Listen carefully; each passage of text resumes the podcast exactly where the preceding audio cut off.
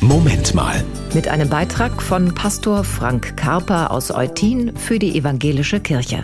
Meine Töchter sind letztes Jahr mit der Schule nach Israel gereist. Als sie wiedergekommen sind, waren sie erfüllt von Eindrücken.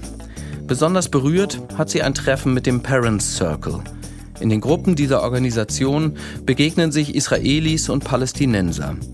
Die Gruppenmitglieder verbindet miteinander, dass sie alle durch den Nahostkonflikt einen Menschen aus ihrer Familie verloren haben.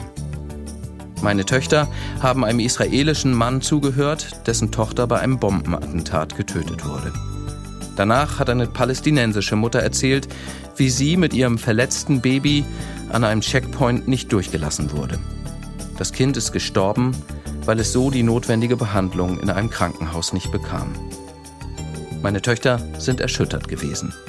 Berührt hat sie aber auch, was die Mutter und der Vater danach sagten, dass sie eigentlich dachten, dass sie die jeweils anderen für immer hassen würden.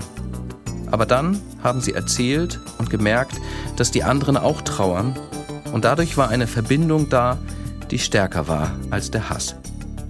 Zur momentanen Lage in Israel hat der Parent Circle eine Erklärung abgegeben. Darin heißt es, wir haben zu viel Blutvergießen und Schmerz erlitten, zu viele Tränen geweint.